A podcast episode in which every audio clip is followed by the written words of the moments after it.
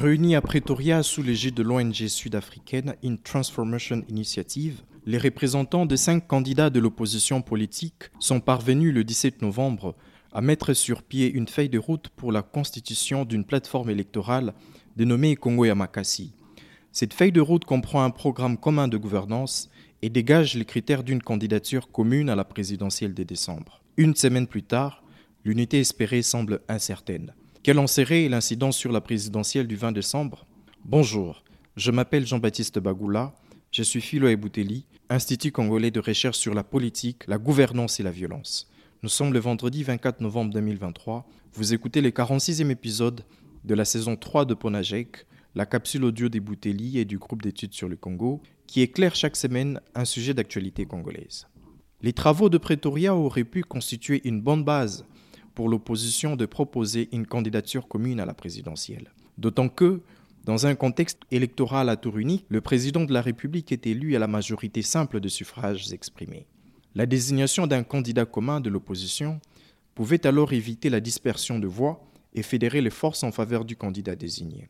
Bien plus, elle pouvait permettre de mutualiser les moyens afin de mener une campagne électorale optimale dans un pays réputé continent. Les écueils de la classe politique congolaise n'ont pas permis d'atteindre cet objectif. Les événements qui ont suivi les travaux de Pretoria le démontrent. Dès la clôture de ces discussions, la feuille de route conçue n'a pas reçu l'aval du candidat Martin Fayoulou. Celui-ci a soutenu que ce qui prime, c'est d'abord la mise en place d'une large coalition afin de lutter contre les fraudes électorales et garantir la transparence des élections, préalablement à la question des candidatures uniques. À l'heure où nous enregistrons cette capsule audio, Seuls le candidat Matata Pogno, Franck Diongo et Seth Kikouni se sont retirés de la course au profit de Moïse Katumbi, reconnaissant que l'urgence d'une candidature unique de l'opposition s'impose comme la meilleure stratégie pour faire face à ce qu'ils qualifient de plans macabres du pouvoir contre l'avenir de notre nation. Ils se regroupent ainsi derrière Moïse Katumbi, qui selon eux est apparu lors de tractations de Pretoria comme les candidats capables de conduire l'opposition vers la victoire.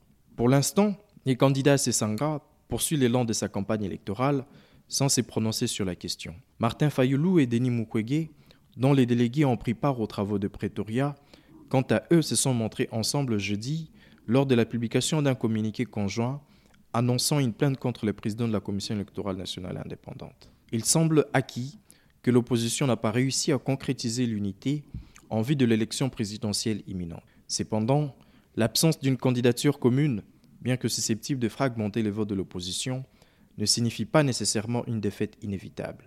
Les résultats de l'élection précédente, en 2018, ont démontré que l'opposition avait réussi à remporter la victoire contre le pouvoir sans présenter des candidatures uniques. A l'inverse, bien que l'unité autour d'une candidature commune puisse accroître les chances de succès, elle ne garantit pas automatiquement la victoire. La dynamique de la campagne électorale et la capacité des acteurs impliqués à surveiller le déroulement du processus de vote joueront un rôle tout aussi crucial.